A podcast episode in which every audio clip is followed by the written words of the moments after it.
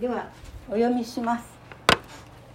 ルカの福音書19章18節から。2番目のしもべが来ていった。ご主人様あなた様の一皆でご皆を設けました。主人は彼にも言った。お前も5つの町を治めなさい。また別のしもべが来て言った。ご主人様ご覧ください。あなた様の一皆がございます。私は布に包んでしまっておきました。あなた様は預けなかったものを取り立てまかなかったものを刈り取られる厳しい方ですから怖かったのです。主人はそのしもべに言った。悪いしもべだ。私はお前の言葉によってお前を裁こう。お前は私が厳しい人間で預けたもの預けなかったものを取り立てまかなかったものを刈り取ると分かっていたというのか。それならどうして私の金を銀行に預けておかなかったのか。そうしておけば私が帰ってきた時それを利息と一緒に受け取れたのに。そしてそばに立っていた者たちに言った。その一皆をこの者から取り上げて十皆持っている者に与えなさい。すると彼らは「ご主人様あの人はすでに十皆持っています」と言った。彼は言った。私たお前たちに言うが誰でも持っているものはさらに与えられ持っていないものからは持っているものまでも取り上げられるのだ。またさらに私が王になるのを望まなかったあの敵どもはここに連れてきて私の目の前で撃ち殺せ。このところから先週に続いて「忠実その2」と題して斉藤隆二牧師が御言葉の取り次ぎをいたします。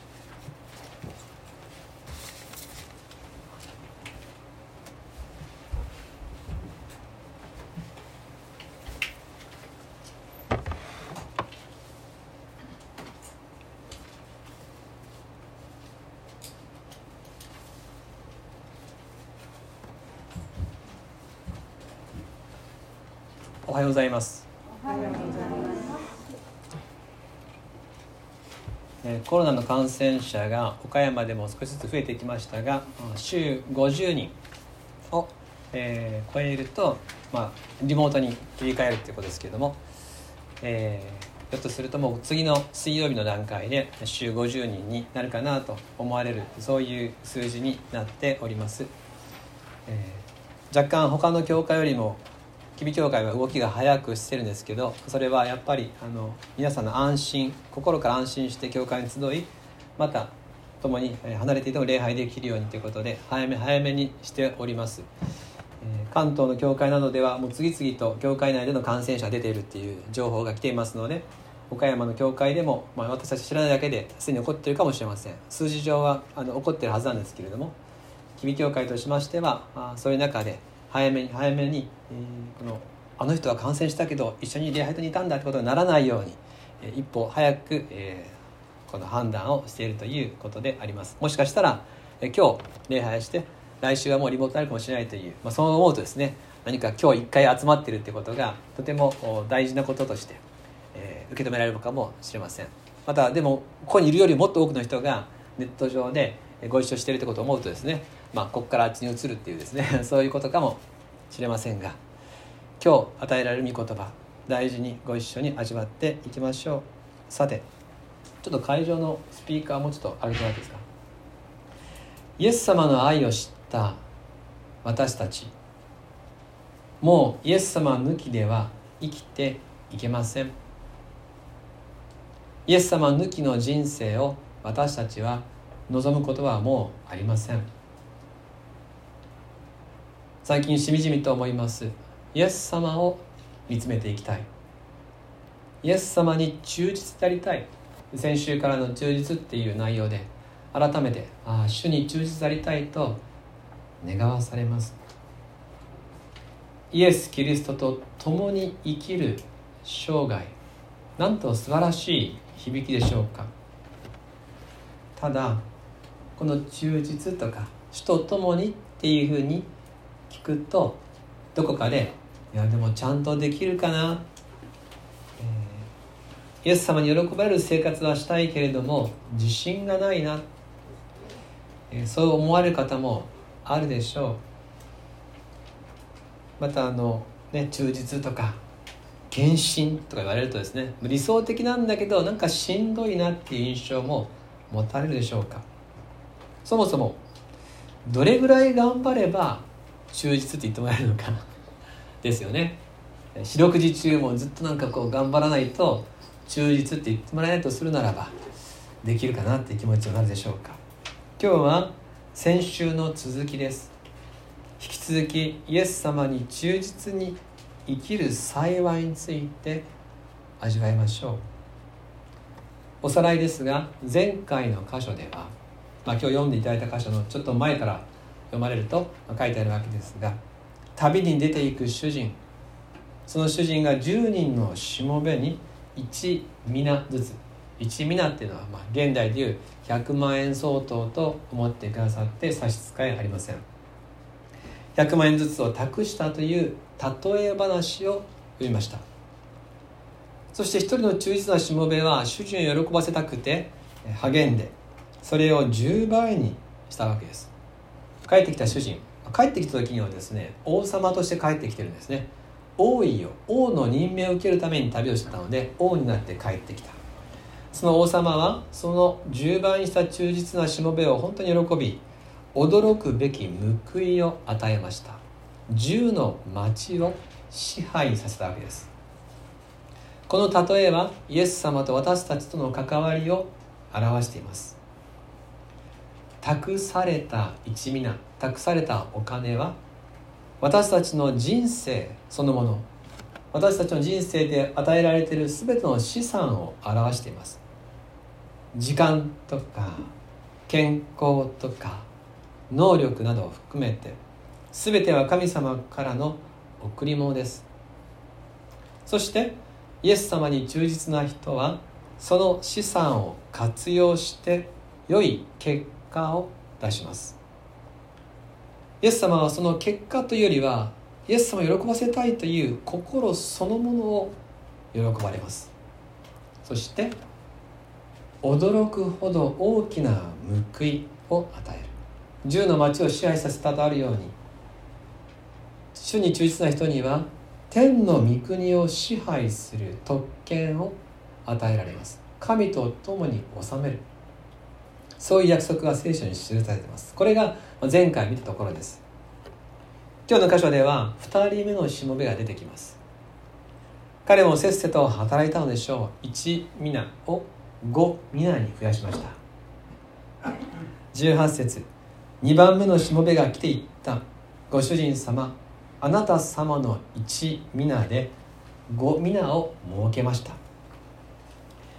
ここでご主人様あなた様のっていうふうに日本語では書いてるんですけど原文のギリシャ語はちょっと違うんですね順番が。原文ではご主人様あなた様の一皆でああなた様の一皆でご主人様。ご皆を設けました。ご主人様が間に入ってるんですね。でこれをするとですね一気は出るわけですよ。なんか喜びとか期待が混じっているそういう熱っぽさを感じるようなそういう表現になってます。あなた様の一皆がご主人様ご皆になりましたよ。だってそうですよね。一人目を見てるわけですよ。一人目は商売に成功してなんと町をいくつももらったわけでしょ。それを見てるわけですから彼はドキドキしてるわけですね。じゃあ自分はどうなんだろうと。自分を増やしたぞ。私も町をもらえるんだろうか。そういうふうにワクワクしてる。この期待は裏切られません。19節。主人は彼にも言った。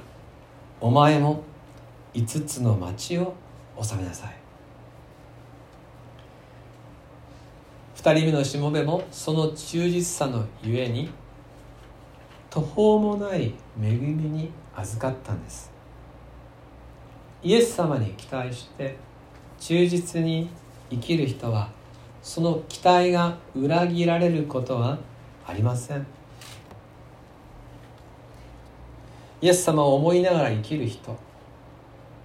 その人は必ずイエス様がいるところ天国に行きます。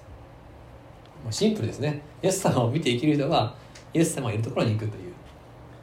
当たり前ですけどでも素晴らしいことでしょ。この期待が裏切られることは絶対にありません。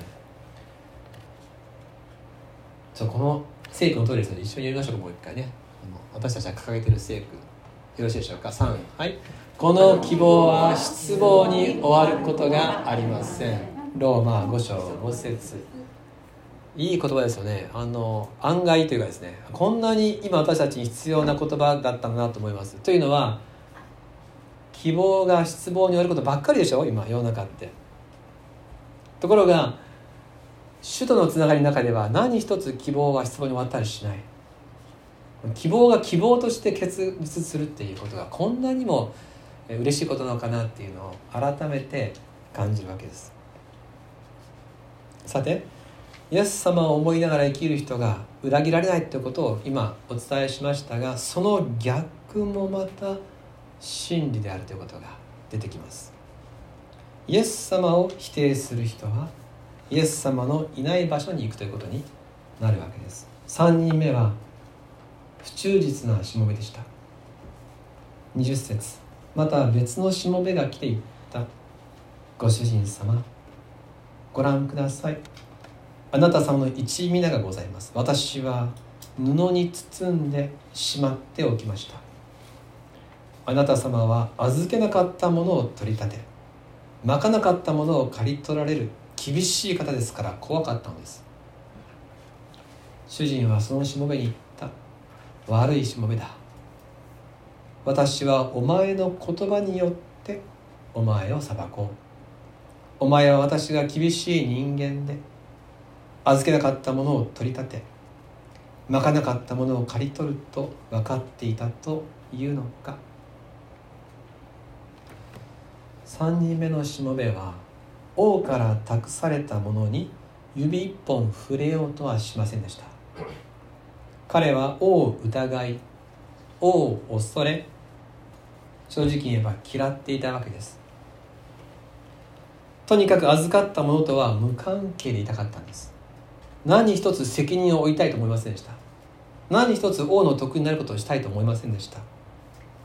彼からすればこの預かったお金は何らかの罠のように思えているわけです。王は自分を滅ぼすために言いがかりをつけるために突然お金を持たせた。そんなふうに被害者のように捉えているわけです。このしもべの姿から不忠実とは何かということを学ぶことができます。不忠実とは第一に不信です。このしもべちょっと理由はわからないんですけどもとにかく主人を信じないことを選択してるんですね。この主人を信じないこと決めてるわけです。不忠実とは不信。また不忠実とは相手のものには関心を持たず自分のものにだけ関心を持ちます。このしもべは主人から託された資産に興味を持ちませんでした。どうせ増えても全部巻き上げられるんだろう。自分には何の得にもならない。そう考えているわけです。ですから主人の仕事には全く関心を示さない。また不忠実とは自分の物差しで相手を解釈します。このしもべは王に対して意地の悪い裏のある人物だ。そう解釈してる。そう見なしてます。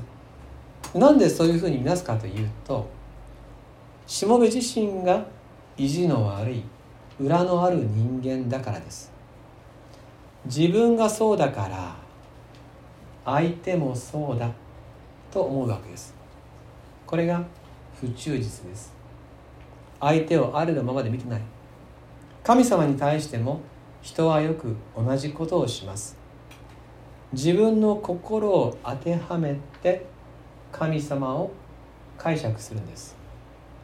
ですから神様っていうのは怒りっぽかったり随分このブレたりですね。妬み深かったりあるいは日本的に言うとですね神様はお酒が好きだったり神様はみこしに担がれて喜んだりそういう神様像を作る。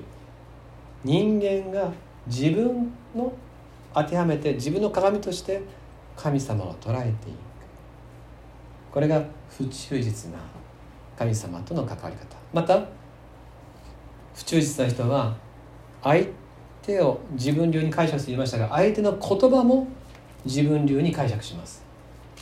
相手は何を言おうと自分の色で自分のフィルターでその言葉を解釈して裏があるんだろうなとかこういうことだろうとか勝手に変えてしまう。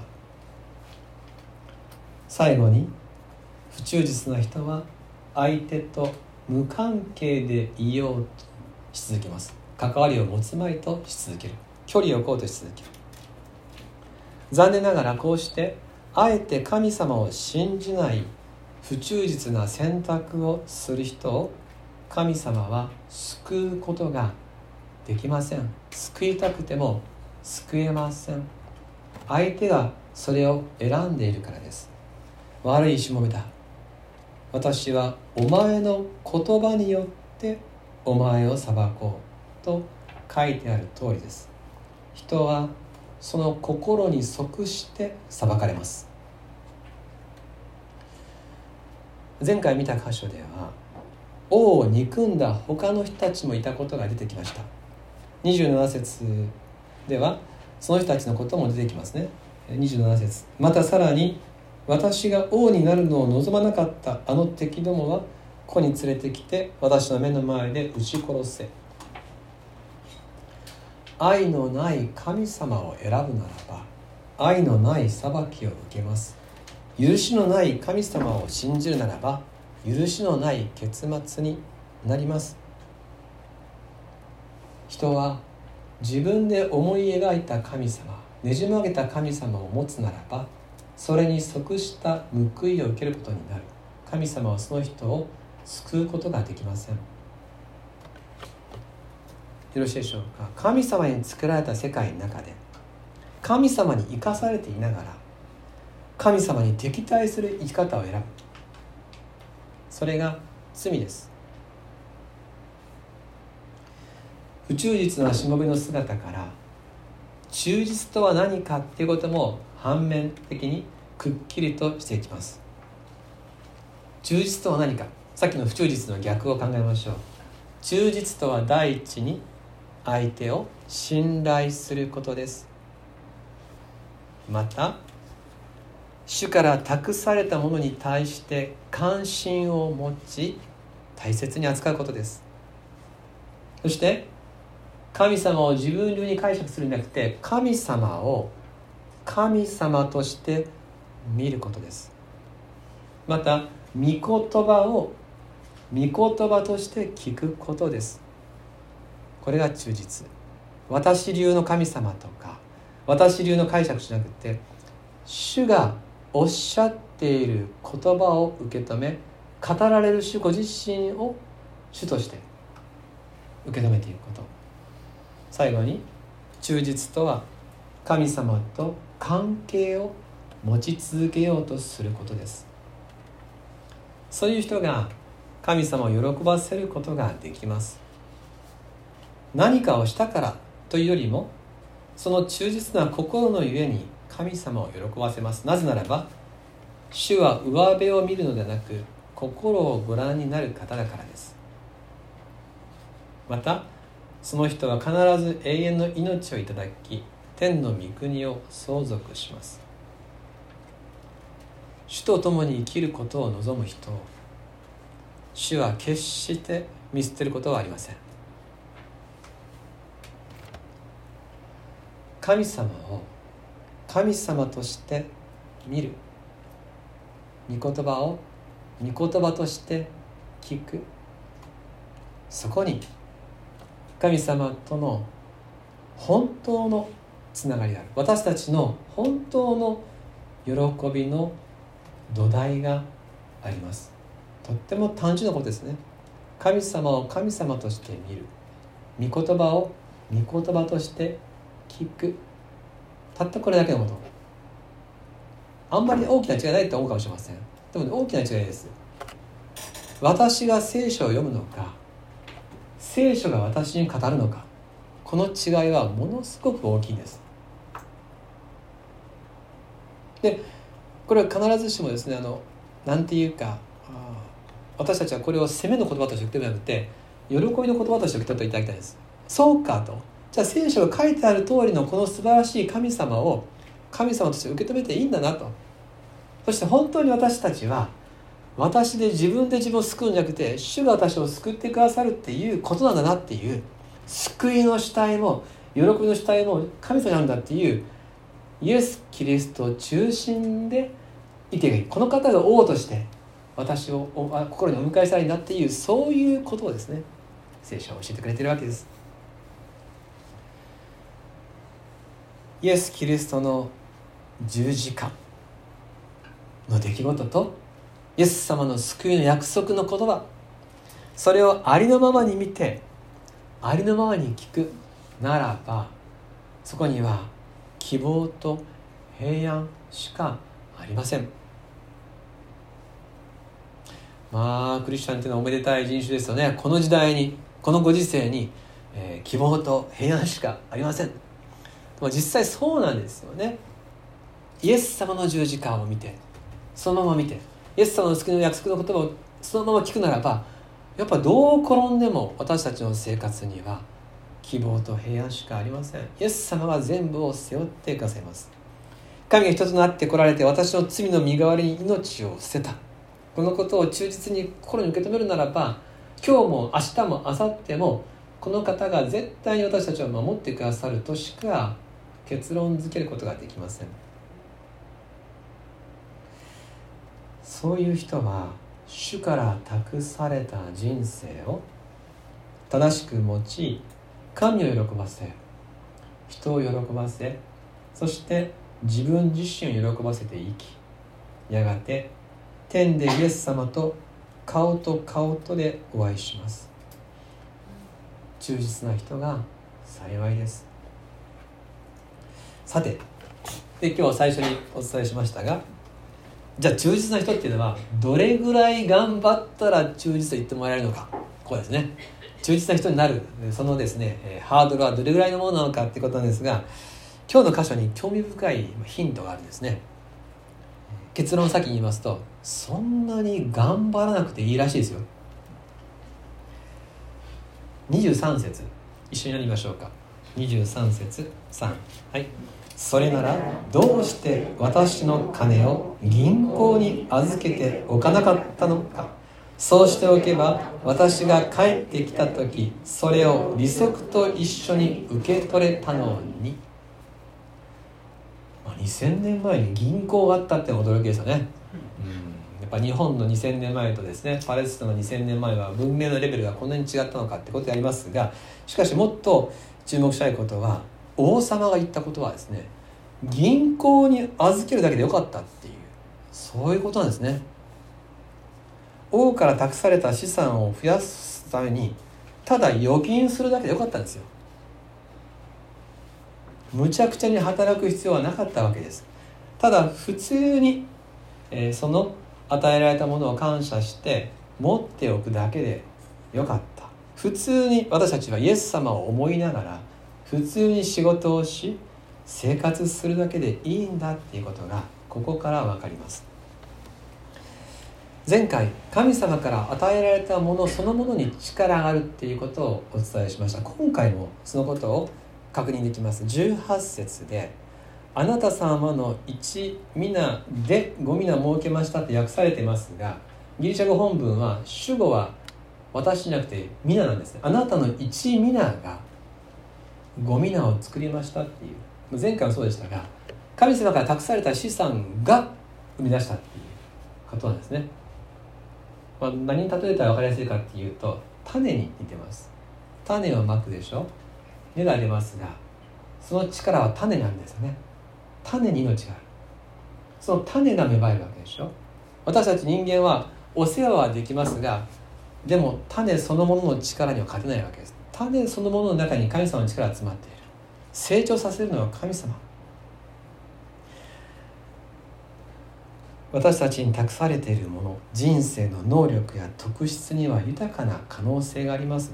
ですからそんなに頑張らなくても普通に感謝して生きているだけで実は結ばれ続けていきます。例えば私がこの牧師の先輩たちを見てて思うんですね。いやーなんかいい働きをされとるなと。ああの先生は良い働き人だと思う方たちがいらっしゃる。ところがあの別にですねそんなに頑張って自分の能力を磨いてるように見えないんですね。あっちの講習会に行きこっちのセミナーに参加しとかされてないんですね。ただ淡々と日々教会で出会う方たちと関わりその方たちと一緒に聖書を読む。それだけの繰り返しをされてきた。なのに深い豊かなものを持ち良い実を結んでいる。そういう方たちがいらっしゃる。一緒に聖書を開くだけで一緒に誰かと歩むだけでどんどん経験が増し加わっていき人間を理解する力が増えていき現場現場で働く聖書の言葉を味わっていく中で深い深い養いがなされていく。だからすごい頑張ってこう論文を読みなさるとかですね。偉い先生のところに弟子についてなんかこうセミナーを受けるとかしなくてもあんな風になれるんだなっていうのを見ることができます。私たちのそれぞれの現場でイエス様と共に歩むだけでちゃんと一人一人には利子がつくように実が実られていき神様はそれをもって十分に喜んでくださるお方です。イエス様が私たちに対して忠実な生涯と教えてくださっているのは私たちを頑張らせるためではありません。私たちを焦らせるためではありません。平安を与えるため喜びを満たすため。それぞれの置かれた場所でイエス様を思いながら生きるだけで確実に結果は出るんです。開かれると結構ですが信玄実章22節にこういう言葉があります。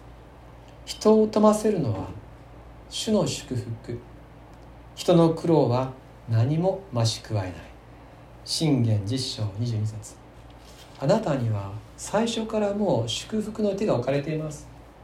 それを主と共に生きるだけで祝福はついていきます。私たちの努力は全くと言っていいほど関係ないんです。身を見習せよう。自分のスキルを上げよう。そうやって社入に焦って頑張ることは全く見当違いです。主の祝福が私たちを飛ばせます。私たちはイエス様の中に身を置いて落ち着いて生きていけば十分です。ご飯をおいしく食べて。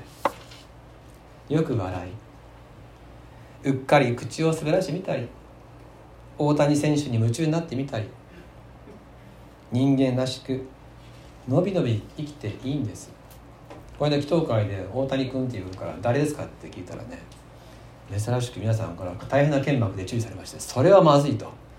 大谷選手を知らないなんてひどいぞってですねかなり言われたんですね、まあ、早速あのその後ですね勉強したんですけれども、はい、そうかとこの人いたんだなと思うわけでありますけれども。そんな風になんだかね楽しいことをいろいろとやりながらのびのび生き人間らしく過ごして結構です。ただ生かされている。生かしてくださる神様に感謝して。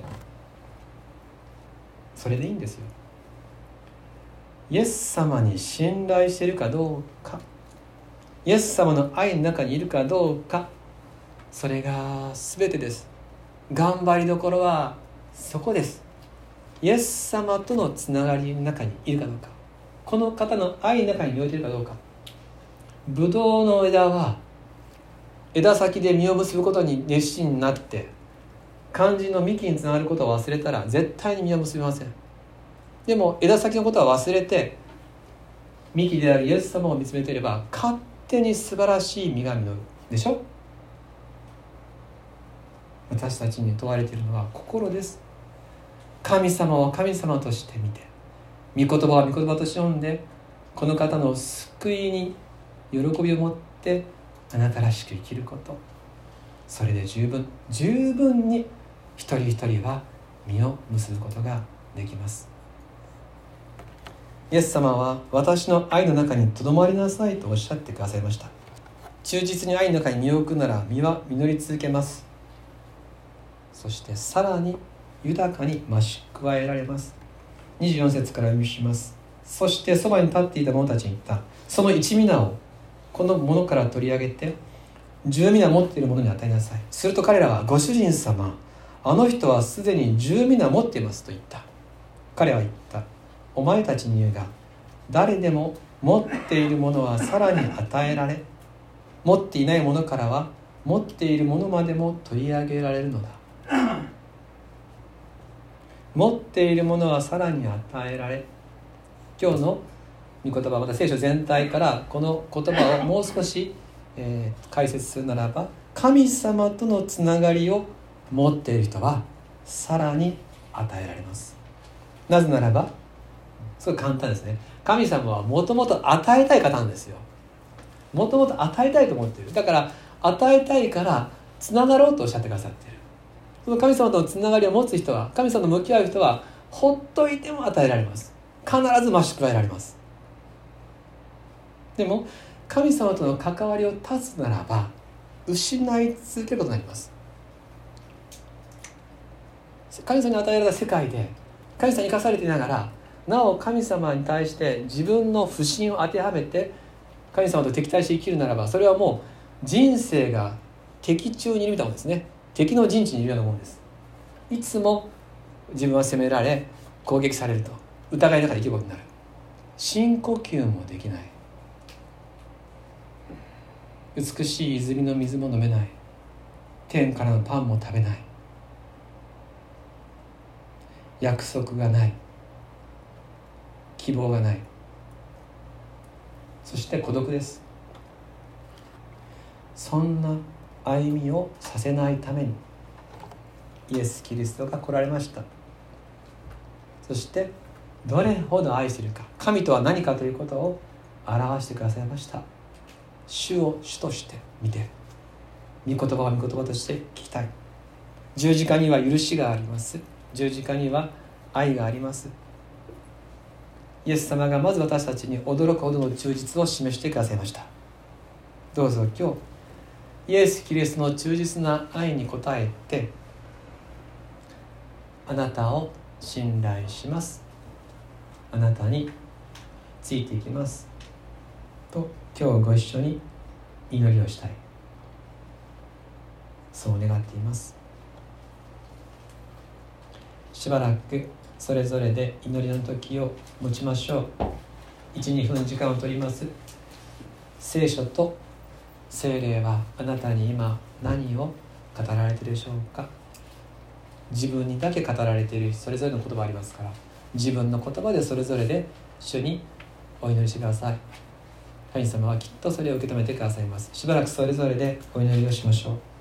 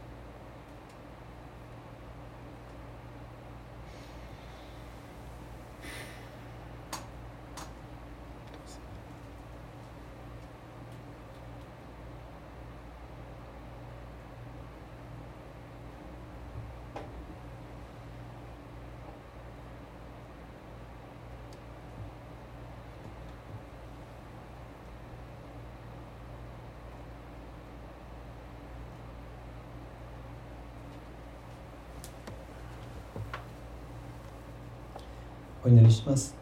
天のお父様あなたが与えてくださった人生を感謝します。この人生を正しく生ききることは誰にもできません。あなたがご存知の通りすでに何度も失敗をしてきました。それはあなたに従わず自分の罪に従ったからです。しかしイエス・キリストが来てくださり全てを清めてくださり今度はご一緒に生きてくださいます。もう疑うことはいたしません。あなたの導きに従います。あなたと共に生きてまいります。私の小さな忠実に驚くほど豊かに応えてくださるというあなたの栄光を見る生涯に私たちみんなを連れて行ってくださいイエス・キリストの名によって祈ります。あーね